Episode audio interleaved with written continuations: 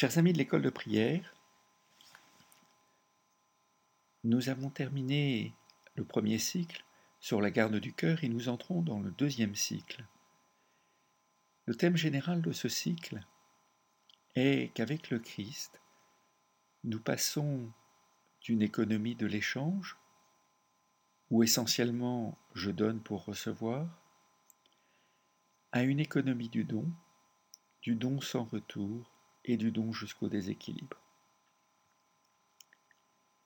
Alors, ne nous inquiétons pas, nous allons regarder et suivre pas à pas le Christ dans ce cheminement et nous commençons cette fois-ci sous les auspices d'Éphrem le Syrien avec un petit texte tiré d'un document qui s'appelle le Défidé qui manifeste particulièrement le don important qui est euh, donné par Dieu et par le Seigneur. Dans votre pain se cache l'esprit qui ne peut être consommé. Dans votre vin se trouve le feu qui ne peut être bu. L'esprit dans votre pain, le feu dans votre vin. Voici une merveille accueillie par nos lèvres. Le séraphin ne pouvait pas approcher ses doigts de la braise, qui ne fut approchée que par la bouche d'Isaïe. Les doigts ne l'ont pas prise, les lèvres ne l'ont pas avalée. Mais à nous, le Seigneur a permis de faire les deux choses. Le feu descendit avec colère pour détruire les pécheurs, mais le feu de la grâce descend sur les pains et y reste. Au lieu du feu qui détruisit l'homme, nous avons mangé le feu dans le pain et nous avons été vivifiés.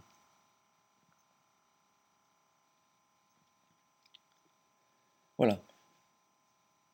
Cela nous donne déjà une idée de l'étendue du don de Dieu.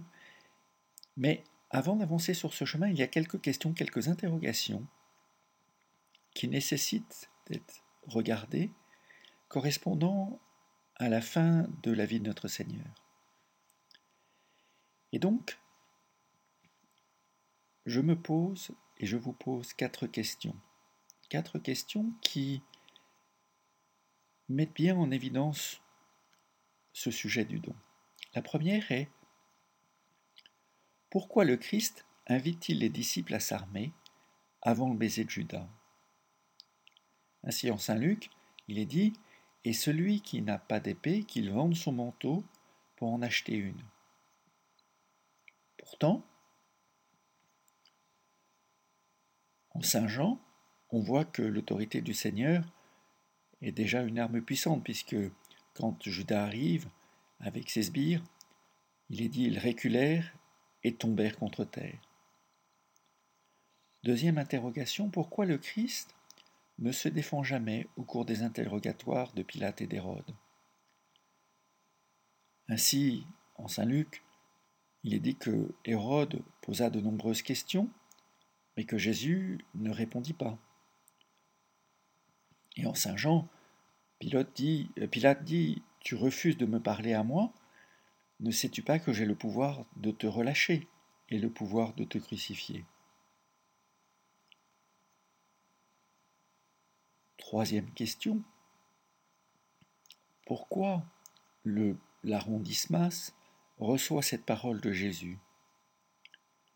Amen, je te le dis, aujourd'hui, avec moi tu seras en paradis. Enfin, pourquoi le Christ à la neuvième heure s'écrie Mon Dieu, mon Dieu, pourquoi m'as-tu abandonné?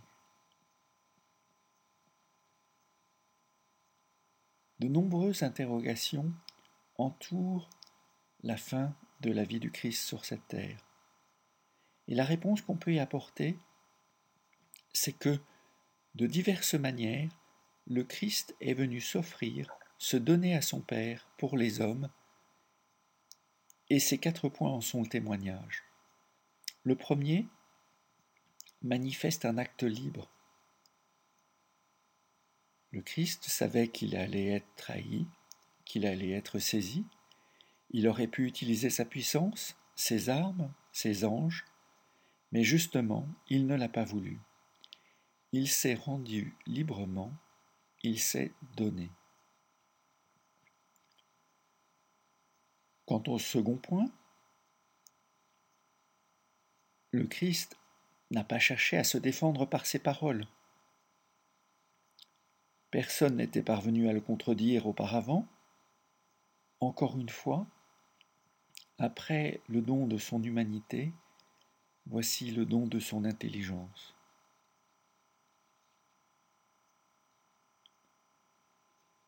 Troisième point, le bon larron. Cela manifeste une chose, c'est que le don du Christ est synonyme d'abondance.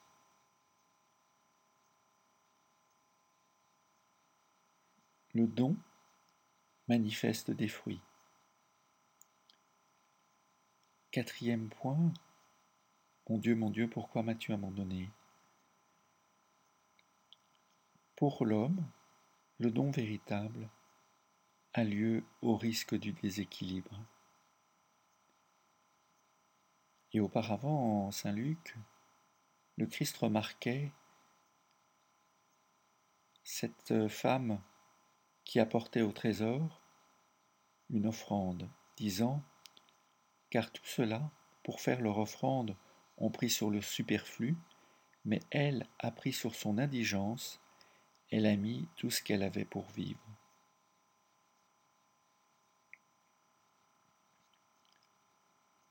Incontestablement,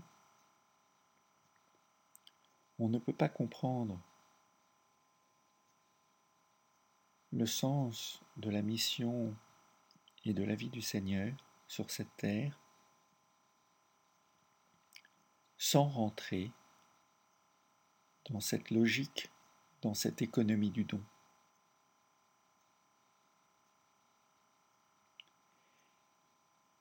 Du don total du don pensé, accepté, quelles qu'en soient les conséquences.